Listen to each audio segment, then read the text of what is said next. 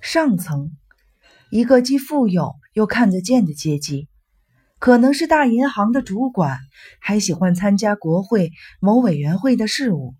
他们贪图安逸，有时还很有趣。家中的宾客川流不息，但有一点，他们对思想和精神生活毫不关心。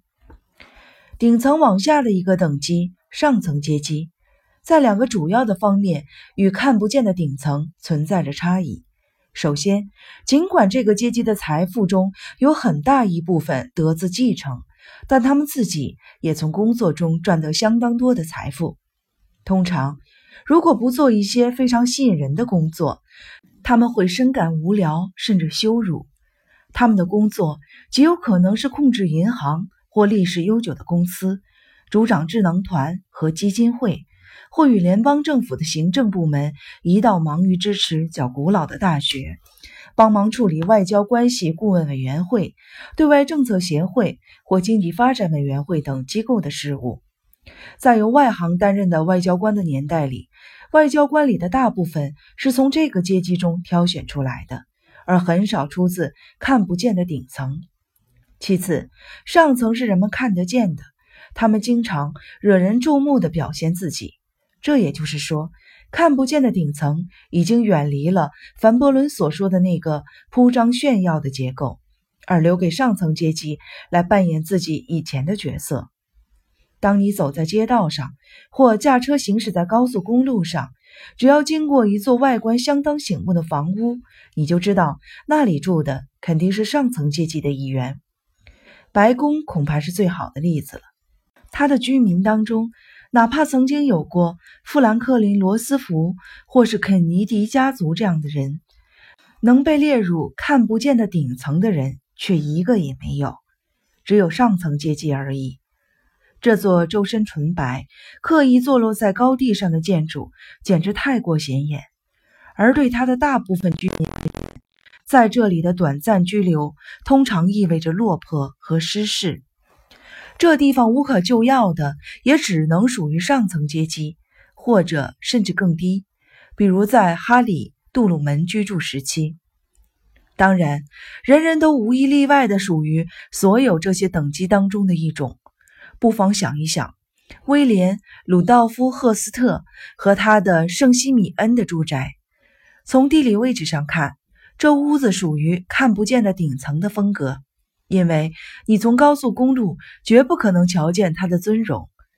一旦你穿过棉根树里的户外公园和动物园，看到迎面而来的大宅，便会感到主建筑的正面设计原来是为了唤起敬意。或不如说敬畏，这时你就会明白，这种假贵族的做派完全无法掩饰赫斯特的真实身份。他根本不是个看不见的顶层，他太操心自己会给别人带来什么影响了。他在排场奢华的宴会上使用纸餐巾的举止，倒有可能体现出一个真正的贵族的怪癖。但他让自己的住所的正面引人注目的用心。看起来活像埃薇拉大教堂，包括其他几座风格雷同的建筑，却暴露了他的秘密。只有中上层阶级会在小男孩才会有的炫耀方式上栽跟头。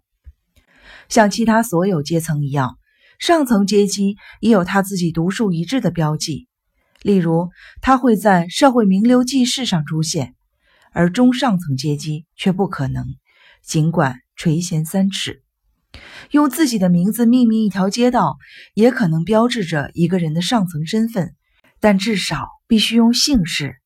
如果用名字，比如凯西街，你就是个中产阶级，或者更糟，说一口流利的法语，尽管这语言与你的实际生活、事业或兴趣毫无关系，也是上层的标志。自然，避免过于正确或完全法式的口音也很重要。完全不吸烟是很有上层阶级风格的。不过，一旦让人注意到这风格得经戒烟而来，你便立刻下降到了中产阶级。家中访客川流不息是上层万无一失的身份标记，因为这意味着大量空闲的卧室以及一应俱全的饮料、食品游戏、派对等等，可以让客人们随心所欲的休闲娱乐。在上层阶级的成员面前，你必须注意不要随意夸赞他们，因为那会被视为不公。那里的一切理所当然的美丽、昂贵、耀眼，这点是毫无疑问的，不需特意提及。只有中产阶级才习惯性的回报别人的恭维，因为这个阶级需要从恭维中获取自信。上层阶级从不质疑一件物品的价值。因为毋庸置疑，某位青年艺术家拜访一对祖上来自英国古老家族的夫妇。走进餐厅时，他忍不住赞叹说：“从来没有见过如此精彩的赫伯怀特的椅子。”没过一会儿，他就被主人逐出门去。他们这样对别人解释：“那个家伙居然夸奖我的椅子，无理的可恶！”与上层人物一同进餐时。一般也不要夸奖食物的美味，因为女主人上好的品味自然不会有错。况且这也不是出自她的厨艺，家里的厨师当然是一流的。另外，如果你把酒洒了，也不要惊慌，仆人们自会过来将一切收拾干净。对马的热爱，买马、养马、骑马、赛马，骑在马背上追猎小动物。仍然是相当值得信赖的上层阶级的标志。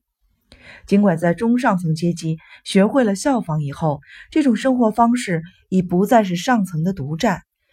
这情形有点像以前的双陆奇戏，在日渐流行后也就丧失了等级。